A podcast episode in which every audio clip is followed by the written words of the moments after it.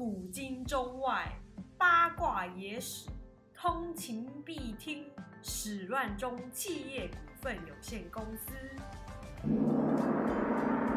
欢迎来到史乱中企业股份有限公司的频道，我是姚丸。我是年年，我们的频道主要在讲一些历史冷知识以及我们想聊的八卦历史。那我们今天要聊的主题是血腥母亲节，听完让你敬畏你妈最终篇。好，我们最终篇呢是要来讲慈禧太后的故事。然后，我想股东们应该都有发现，这一集的话，我的声音应该有比较正常一点吧？有很正常。嗯，因为前两集呢，我们麦克风调错模式了，所以我看起来像远在天边跟姚丸讲话一样。那我们这集终于正常了，我抱歉。嗯，所以大概会，嗯，五月的话，大概有两个礼拜，我都在天边讲话，这样，这应该是五月底上吧。应该是吧，因为我们是打算整个五月都是母亲节的 part 吧。这一集应该是五月二十会上，哇，是五二零哎，哇，说话 要爱妈妈，好不？而且我们最后面讲的这个第三位妈妈候选人呢，我觉得。比起前面的吕后是吓自己小孩嘛，把小孩吓到精神错乱，然后另外一个是直接杀掉自己的儿子嘛。嗯，我是觉得吼，我们第三个妈妈，她其实并没有对自己的小孩多坏，反而是在乱世中当自强的那种感觉。这真是完全颠覆我对慈禧太后的印象。哦，真的吗？那你对慈禧太后的印象是什么？就是。国家都要没钱啦，可是还是要花大把的银子去保养自己的皮肤啊，嗯，然后想让自己长生不老啊，嗯，对啦，她是一个爱美的人，嗯嗯，但是呢，我觉得他还是在那个大清帝国的那个光环中，所以他还是觉得他身为一个太后吼，他需要有一个大清帝国的牌头，所以才会那么的铺张浪费。我觉得她本身是就是一个爱美的女性，嗯，她那时候可以受到就是她老公咸丰皇帝的喜爱，是因为她是一个年轻貌美的人。可是她的照片看起来很丑哎。没错，所以 还是那个年代审美跟我们这个年代审美又不一样了。我有在想这件事情，但是我觉得他是一个很。负责任的人吧，但是我如果以妈妈角色来看的话，我会觉得她是一个超级控制狂妈妈，好可怕哦，受不了。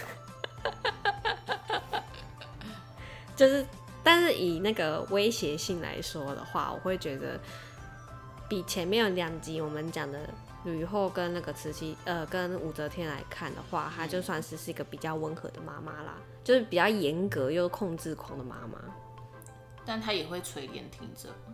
她当然垂帘听政，她垂帘听政四十七年，啊，最后就不垂帘了，直接把帘子拉开，自己走出来。那她的皇帝不也就是傀儡皇帝吗？嗯，就是控制感很强。呃，那我们现在就要开始来讲了吗？嗯，太棒了，终于进入主题。好啦，咸丰皇帝呢，就是慈禧太后的老公嘛。嗯，那咸丰皇帝他其实是中国历史上最后一个握有实权的皇帝。因为为什么呢？因为后面的皇帝呢，就都给慈禧太后控制了，所以她老公是最后一个握有实权的皇帝。那慈禧太后她是在十六岁的时候入宫的，所以我们史书上在十六岁以前，慈禧太后十六岁以前，其实并没有办法知道太多她的事情。啊她二十一岁的时候啊，她就生下那个咸丰唯一存活的儿子，就是后来同治皇帝。就是其实咸丰皇帝他是一个很好色的皇帝哦，嗯他嫔妃也算蛮多的，但是他的小孩超级少，他就只有生下两个儿子一个女儿，后来呃有一个儿子当天还夭折，所以慈禧太后生下来的同治是唯一存活的儿子，所以就等于说他完全没有什么争皇储的那种纷争在，因为他就是唯一只能当只能是他当皇帝，他是不是有什么精虫障碍？就有可能吧，所以有可能慈禧太后跟别人搞外遇，也有人在讲这件事情。对啊，但这这都是野史啊，就不知道啊。嗯，那那个唯一的女儿是谁的小孩啊？是别的嫔妃的小孩。哦，嗯，那这样不就有可能是他们两个一起搞外遇吗？你就直接假设咸丰咸丰有问题，对啊，不就很奇怪吗？不然就是他可能就是我们为什么要聊这个啊？就可能是精虫稀薄美，但还是有中的机会啊。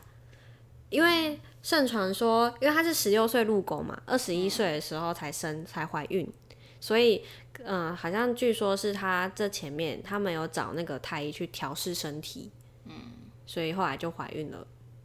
阿咸丰躲在房间里面干嘛？我是不知道啦，但他就是一个很重情深色的皇帝。咸丰皇帝那个时代刚好也是清朝很乱的时候，他那时候有内忧外患，北方呢就是有捻军之乱，南方呢是有太平天国。他们北方、南方就是内忧，刚好都在同同一年成立。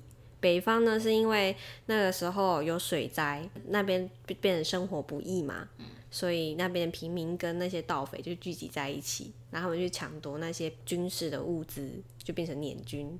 后来南方的话是太平天国，他们就是假借上帝的名义，那其实就是农民起义啦，因为那时候刚好有饥荒，嗯，所以又一群人聚集在一起，而且它历时十几年，我觉得蛮长的，所以那时候内忧就有上北方就是有捻军之乱，然后南方又有太平天国，然后列强又开始虎视眈眈，就是那个时候刚好呃日本他们刚好在扩备他们的军队，然后俄罗斯他们就一直 在看觊觎那个东北，然后英法一直在找理由想要来开港。哇，那个年代的人民活得很累。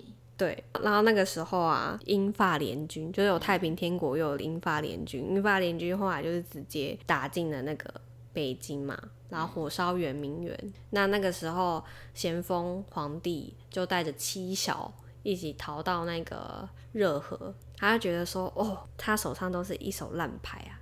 就是内忧外患，他完全处理不来，他觉得实在是，这真的是很烂。啊，他身为皇帝，感觉就好像是一切的责任都要他负。他后来就强制自己登出这个游戏，你就自杀、啊？没有啦，他就在热河病死，就是有点忧愤而疾吧那种感觉。哦，他就留下了一大堆的烂摊子，等于是留给他儿子嘛。嗯，对，因为毕竟他儿子就只有一个。啊，那个儿子谁生的？就慈禧太后生的。哎、其实我后来发现啊，那个英法联军啊，其实清朝输那么惨，就是赔款赔了那么多，其实是自己招来的耶。你知道这英法联军的内容吗？我记得他们整个一脸茫然对啊，火烧圆明园啊，然后不是有那个十二生肖的那个喷水池嘛，嗯，然后他们就有拿走几个啊，然后不是前几年就是说找到失去的兔头了，原来在法国那边什么之类的、啊，对啊，对啊，对啊。对啊，那你知道为什么他们要生气到火烧圆明园吗？我不知道，没印象了，哎、我后来真的是觉得是清朝人，清朝自己在那边，就是板安导火线后，就是因为那个英国亚罗船事件跟广广西教案，就是亚罗船事件，就是那个时候有那个英国的船，他们就是要开进中国港，然后那个中国他们那边就是要去检查上面的船上的货物什么的嘛，他们就是说什么船上的船员他们是强盗，他就逮捕那个船员，然后。呃，英国人就说什么，我们这是有在香港登记的，是合法的，你怎么可以就是平白无故去逮捕那些人？然后还说，就是他们在逮捕船员的时候，还把英国国旗扯下来。逮捕那些船员的那个军官，他就说，我可以同意把那些人放放走，但是我拒绝道歉，因为我根本就没有把国旗扯下来。他就不道歉，然后英国人就说，哦，他不道歉，但是他真的有把国旗扯下来，所以他们就结下梁子，然后就有借口可以出兵。啊，法国广西教案是很多中国的人民，他们就很排华，呃，不是排华，他们就是很排斥那些洋人，尤其是他们是要来传教，然后就刚好就是有一个教父被杀，嗯，就是在中国政府的一个默许之下被杀，啊，法国人就生气了，所以那时候就英法联军要一起打进来，他而且他们那时候是派最烂的军舰来的、根本就是超级三流的那一种。就可能是中国附近的有一些船啊，召集起来去打，就试试看，就试试看，打打看。所以他们那些都不是最厉害的，然后有些是还要淘汰的，就轻轻试一下，想说试试看中国的军力到底水准在哪，就一碰就碎掉，就输了。啊，输了之后不是就要签订条约吗？就是天津条约。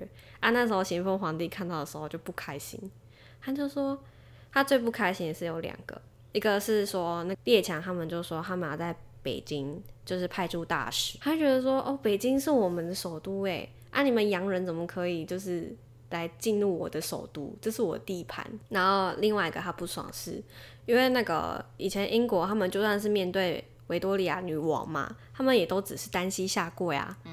可是如果是面对皇帝的话，皇帝就要求他们要直接双膝下跪，还要磕头。嗯。对，我历史老师有讲到。没错，没错。所以列强他们就没有这个。传统，他们就会觉得说，我为什么要磕头？嗯，所以他们就问，他们就希望条约会写说，他们不要跪拜皇帝。啊，咸丰就觉得说，我贵为一个皇帝，哪有不给跪拜道理？嗯，所以他这两个，他他就是不同意。下面臣子后就看到皇帝不开心，他们会觉得说，哦，不能让皇帝不开心，他们要想办法让皇帝开心。所以那时候英法他们就派使节过来换约的时候。就那些臣子就搞偷袭，靠！人家都已经同意你换约了，你还这样搞偷袭？没错，我就搞偷袭。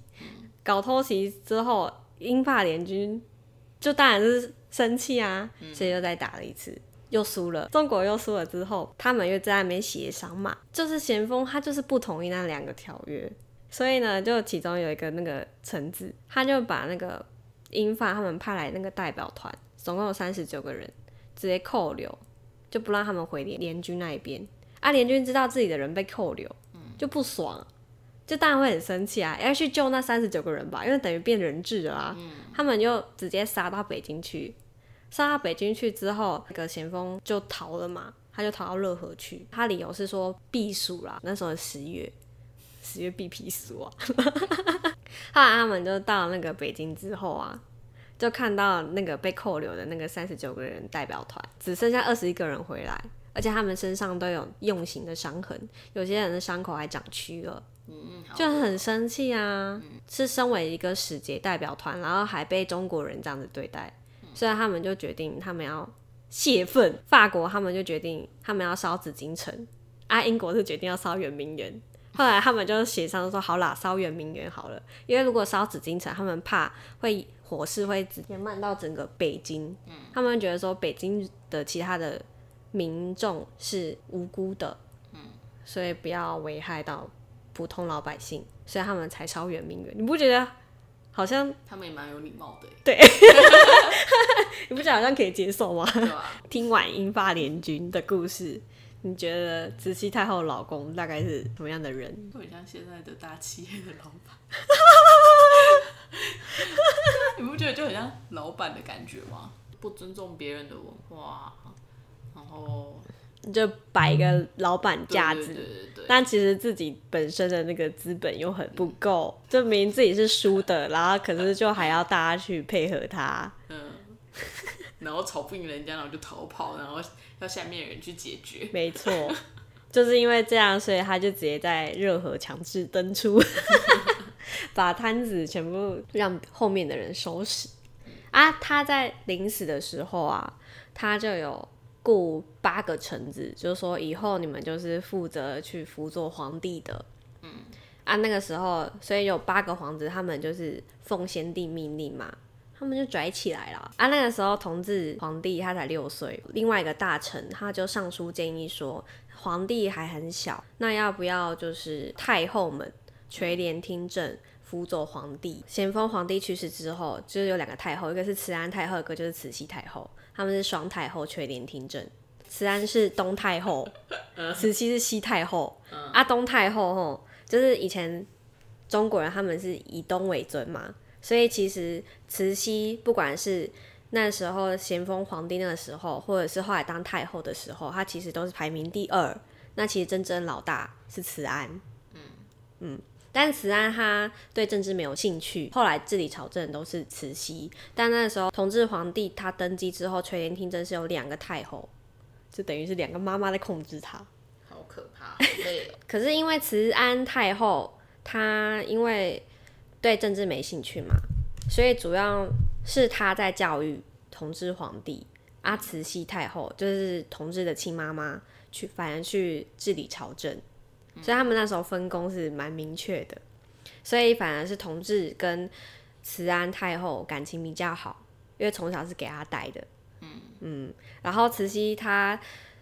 她就一直想要把同志培养成像康熙一样的小孩，所以他对同志非常的严格。就每次他见到同志，他就要去抽考他。可是同志就不爱念书啊，所以每次被抽就答错，慈禧太后就一直骂他，而且还会同时处罚他的侍读跟他的老师。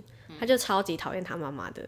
然后那个慈安太后就对他很好，就有点类似这样，蛮溺爱的吧，蛮宠的。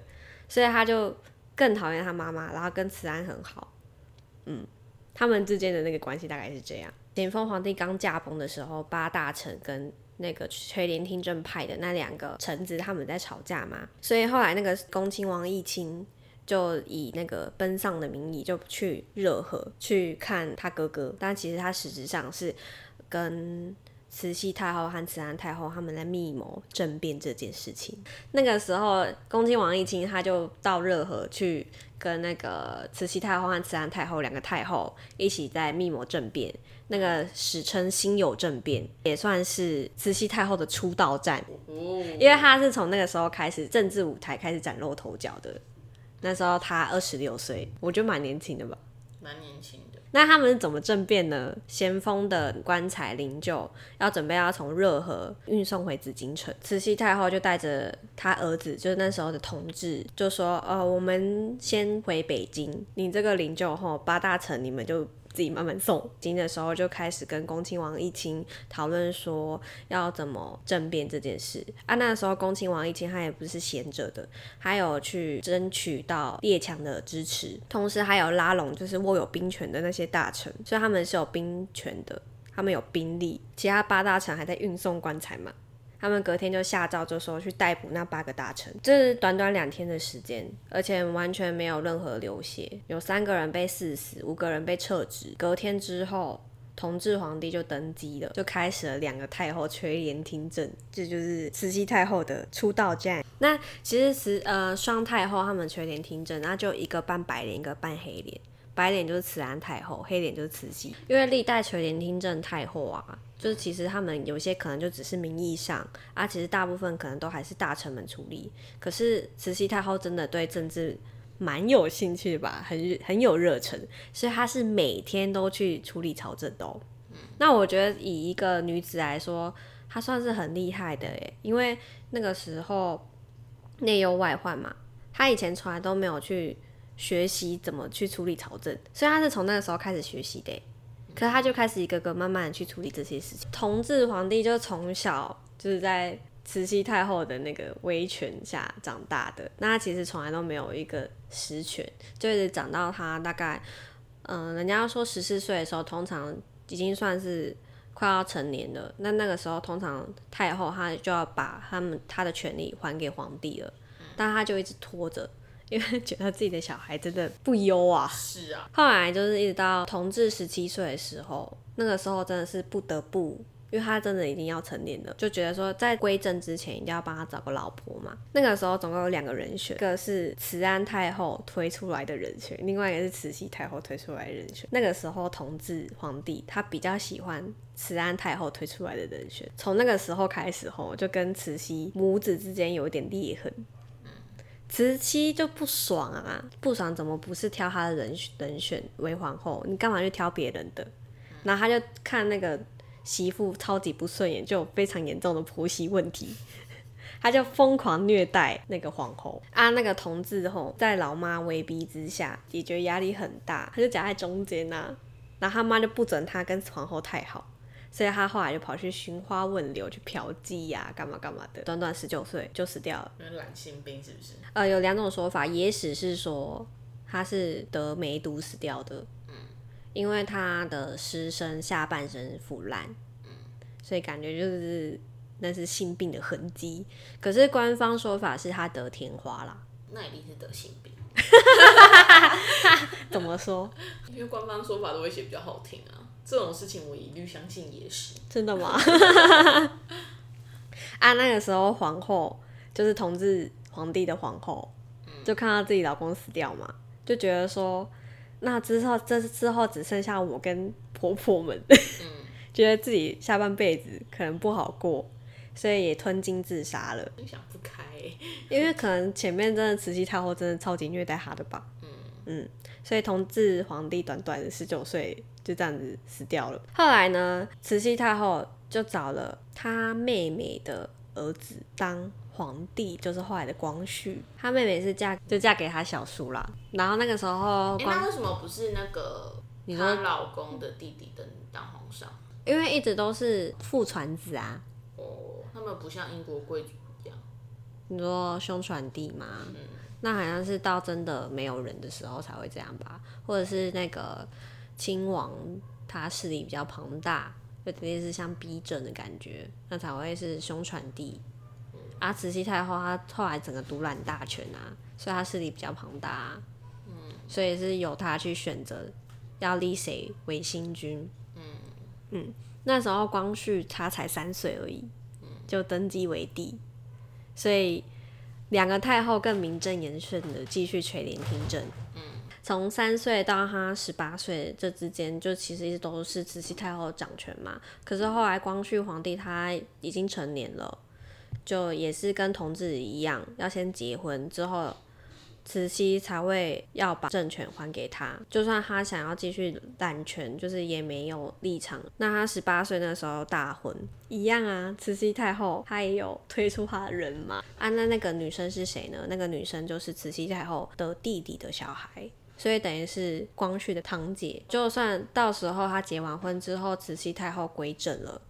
那他身边，光绪的身边永远都有一个眼线，所以光绪跟皇后感情就很不好。啊，那那个时候，同时也迎进了两个妃子，就刚好是两姐妹，一个就是皇帝很喜欢的珍妃，另外一个就是景妃。大家都说，吼，珍妃是一个长相非常漂亮的女孩，所以光绪非常喜欢她，因为同时他们年纪蛮相仿的，然后思想也蛮接近的。所以就等于是光绪皇帝的一个红粉知己的感觉。但是你有看过珍妃照片吗？她看起来像男扮女装，大家可以看得出来她是很气质的人啦。阿，珍妃她就算是一个思想也是蛮开放的女性吧。后来就是光绪十八岁大婚嘛，啊十九岁慈禧就归正啦。后来到光绪二十年的时候，发生一个蛮关键的战役，战役就是甲午战争。嗯嗯，啊前面不是有那个什么自强运动吗？就是有训练新式海军嘛，什么什么的，而且他们还特别派人去英国去学习他们的海军。嗯，所以甲午战争应该看自强运动有没有成功那个指标。结果中国输了，其实照理来说应该要是中国赢的，不管是因为中国以前一直以来的那个军力是那么的强大，日本那么的小，英国他是把比较多的资源是给中国的哦，压住是压在中国上，他们培养中国的军队。的那个资源比较多，他们是让那些留学生直接进去他们的军事学校学习的。那为什么英国人要那么好？因为中国的经济市场比较大，从以前就这样。没错，没错，没错。所以他们那个时候根本就没在甩日本，所以自强运动整个就失败，在甲午战争那个时候，后来就签订马关条约啦。这集真的很历史课，简呢，太多资讯。反正呢，就是那个时候打败仗嘛，然后那个时候马关条约其实超级不平等条约啊，而且是是跟那个超级小的日本签订的，所以大家全部都说这是一个丧权入国的条约。那那个时候光绪他刚好是刚亲政嘛，他整个就是觉得说哦自己要来干大事这样，然后那个时候刚好就是有一群举人，大概有一千人到一万人，他们联合庶民，然后上书给光绪皇帝说我们应该要富国强兵，我们要变法。然后这时候光绪就觉得说，哦，这就是年轻人的思想啊，谁要跟那些老人家一样，你们就是老人家的思想成就，所以我们的国家才会腐败。啊，我们年轻人就是要改革，就是充满那个满腔热血，就说要改革这样。慈禧就在旁边看着，就说好啊，你要改革是吧？那给你改啊，看你能改成怎样。慈禧人其实也蛮好的。对啊，他就是归正之后就就归正，就是就看他会怎样。所以他那时候归归正完之后，他就到那个颐和园去养老。那个改革其实在历史上就叫做戊戌变法，变了大概一百零三天吧。他这一短短的一百零三天，总共就下了一百零八道谕旨，就是他就会把一些觉得很拢的那些陈旧的东西全部都废掉。他就大改特改，光然后慈禧就在颐和园看他怎么改啊。可是改改改改改，光绪就想要当老大嘛，想要变法的那些年轻大臣呐，他们觉得说你干嘛每次都要看慈禧的面子，就叫他叛逆一点。后来呢，光绪皇帝为了立威，他就没有告诉慈禧这件事情，他就直接就是革除了礼部的六个大臣。啊，那六个大臣其实都是慈禧的人，他完全没有跟慈禧讲，就直接割除他。他就想说，嗯，我翅膀应该硬了吧，应该可以做这些这件事情吧。我应该不需要先跟我妈说吧，我是皇帝耶。嗯。啊，做这件事情之后啊，慈禧就觉得，嗯，你好像踩到有点我的底线喽。嗯。然后那些革新派大臣呢，又开始讲了一些慈禧没办法接受的东西，就像譬如说，嗯，你应该要把辫子剪掉。我们应该要穿新新式的服装，阿慈禧就会觉得说你这样是违背我们的传统，你怎么可以做这种事情？就慢慢的一个个是的，年轻人听到最想吐血的事情，什么东西？谁管你传不传统？我们要变性。这个时候刚好光绪又听到一个谣言，十月的时候，慈禧要在颐和园阅兵，在阅兵的那个时候，直接发动政变，然后要把光绪废掉，立新的皇帝。他就很恐慌，觉得自己可能会被慈禧废掉，所以呢，他那个时候就拉拢另外一个有军权的人袁世凯，就说袁世凯，你去包围颐和园，然后率一百个敢死队进去颐和园去捕杀慈禧太后啊。那同时呢，慈禧太后也早就听到风声说光绪要来杀他，所以同时他也向他亲信讨论，所以两个母子各怀鬼胎。真的觉得有第三个人在吵吗？我也觉得。那后来呢？袁世凯他就倒戈，他就跟慈禧太后通风报信。所以后来慈禧太后之后知道这个消息之后，然后真正握有兵权的是他亲信荣禄嘛。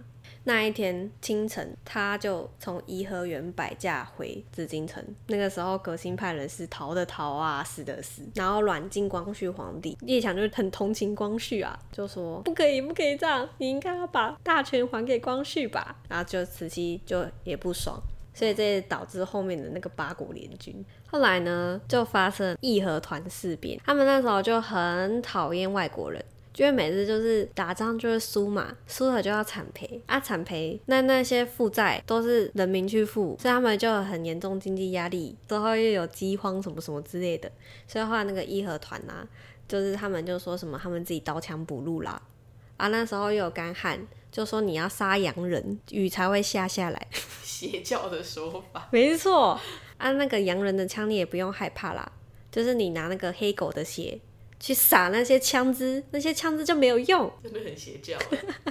而且我们只要练了义和拳之后，就刀枪不入。所以后来义和团就这个超级多人参加的，然后他们看到洋人，他们就杀，然后连后来到最后，他们就直接进军北京，然后连那些大使。全部都杀掉，后来就是整个失控嘛。慈禧太后她默许着这些事情发生，她就心想说，大使杀掉，那就是一定要打仗。她就想说，反正打也是死，不打也是死，所以她就先发制跟八国宣战。他们打一个小国就都会输了，怎么还想说去打大国？因为不打也是打八个，因为打也是死，不打也是死啊。那就是先发制人嗯，我先跟大家宣战，而且他就想说，哈，就看你，你你说你刀枪不入嘛。那就看 看你到底多不入。他就想说，因为人真的是人数超庞大，他就想说会不会可以靠那个人海战术，真的可不可以打败列强？八国联军那时候进来也只有五万人而已。那时候他们八国列强直接进北京之后，慈禧太后就跟光绪一起逃走嘛，然后就在逃走的时候就顺便把珍妃丢到井里面。啊，那个井到现在，你去紫禁城的时候，导游还会带你去参观，说啊，这个井就是当初把珍妃推进去的井，所以珍妃现在在里面哦。灵体吗？还是尸体？都有吧？为什么不把他尸体打捞上来啊？啊，那时候后来就八国联军啊。啊，现在已经可以去捞上来了。你不然你去查，只是那个景后现在就变成那个什么鬼故事传说啊，没错，有啦，有上来啦，什么时候上来的？一九一三年的时候，你是蛮后面的啊、但我觉得你在逃跑的时候，你怎么还会想起珍妃这个人，然后还想要把他杀死呢？可能他就跑在他旁边啊，然后警告在旁边就这样就推一下，不是吧？会不会是那个啊？我们上一集在聊的那个那个？刘邦在逃亡的时候，然后他儿子不是就是一起搭马车，然后把他推下去啊，哦，就想让马跑快一点啊，所以他就把珍妃推下去啊。我觉得是他那时候要带光绪逃跑，他光绪就一直在那边吵说啊珍妃嘞，珍妃，珍妃。嗯，我觉得是因为这样太吵了。我觉得他可能会是想要把珍妃留在冷宫里面，就让他自取灭亡。嗯，啊，可是光绪一直吵，所以就直接让他灭亡。我猜是这样，哦，也是有可能。对啊。啊，他们那时候逃跑之后，就是八国列强进北京嘛，直接进紫禁城。然后他们就开始 在紫禁城那边掠夺那些物东西啊，然后还直接坐在龙椅上拍照，哎，好有闲情雅致哦。这有点像观光，有没有？对啊哦，好酷哦，皇帝的地方，我现在是皇帝，然后就可以拍照，就很多这种照片。所以后来就是八国列强占据北京嘛，所以就等于是共同治理中国这个地方的感觉。啊，那后来他们是在外面逃亡一年之后，慈禧他们才回来的。他们回来之后，他们其实有跟大家承认说，这次八国联军是他们的错。我就觉得光绪好可怜哦，他也要一起道歉。他明明后来就完全没有实权，但他就是名义上的皇帝啊。对，所以等于就是一个、啊然后八国就接受道歉了，然后就把中国还给他们了。对啊，他们人怎么那么好？对啊。而且你知道，他们后来好像还觉得中国真的太可怜，他们有把多出来的赔款，就是再退给他们？对，有退给他们。他们怎么那么好啊？我也觉得。而且他那时候真的是有真心在反省诶，他后来就开始去接见大使，然后去跟大使的夫人搞好关系。他就是去邀请那些夫人来喝下午茶什么的，跟那些夫人关系很好，而且是那种西式的礼节。他就是会跟他们聊天呐、然后喝香槟呐、然后也是用那个西式礼节，就是去握手啊，对，就很不一样。而且，呃，后来就是有那个美国大使夫人，她就有写很多回忆慈禧的信件，就是他说慈禧是一个非常温柔而且善待那些外国使节夫人的人。就是他会很关心一些小细节，就是说哦，餐点你们会不会吃起来不舒服啊？会不合不合胃口啊？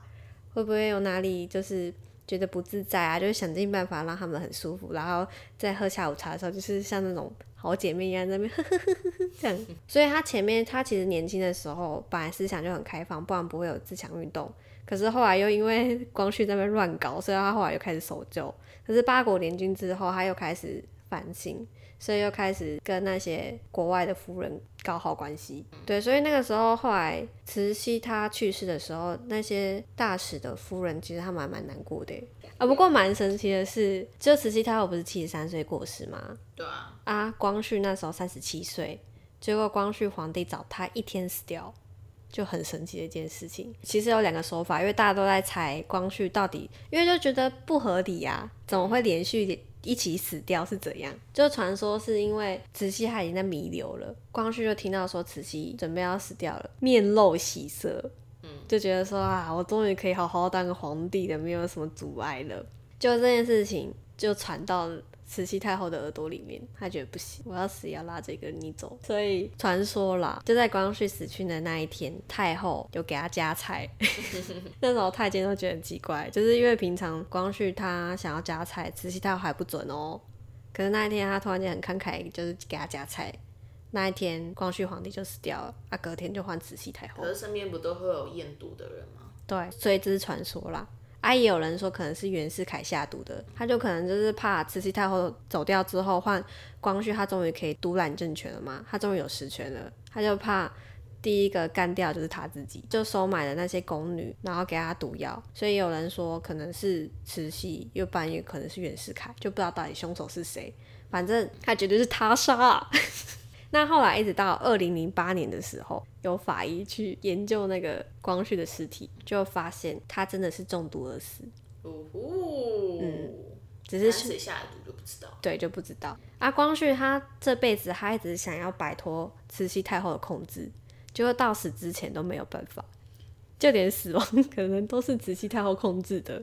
我真的觉得他一生很悲惨，对啊，所以我才会说，我觉得以总体来看的话，慈禧太后她比起前面两个候选人妈妈来说，她没有那么的可怕，但是她真的是一个控制欲超级强的妈妈。慈禧的故事听起来很不精彩，还是武则天的比较厉害。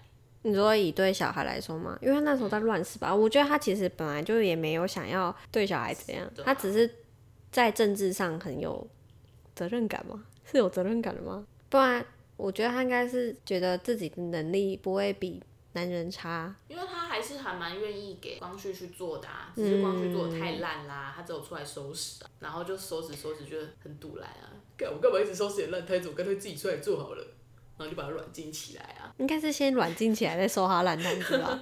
后来也是，所以你觉得这个妈妈还好？超还好，有点是像家族企业，就儿子做烂，所以妈妈又重出江湖这样。对啊，他也没有要干嘛，对只是后来拉光绪一起死而已，只是不知道是谁下的毒，对而且光绪也不是他的亲儿子啊，对，可是他这个妈妈以以妈妈来说，好像其实是蛮失败的，因为不管是他的儿子或者是他的侄子，其实都很不喜欢他，就太严格了，感情都很差，嗯一心拼事业，哪有抢儿子风头？就不把权力给儿给儿子吧？就是个女强人妈妈的。但是今天这集有让我对慈禧太后改观耶怎么说？因为以前就会觉得她就是一个，爱美的人，然后夜明珠，夜明珠，对对对对对我要我要对黄金，我要财宝，对我要永久美丽，这样子啊。对。那有人说他大概就是清朝末期的唯一的一个男子汉。嗯，对啊，啊，那时候八国联军要打进来的时候，大家都很错，就是他反正就是说，我们先宣战，他也是被打死啊。就得一个，我是觉得勇气可嘉啦。嗯，至少不是说起来跑。对，所以我觉得慈禧是个坚强的女性，对啊，只是对于小孩来说太严格，他就一直想要把小孩培养成康熙吧。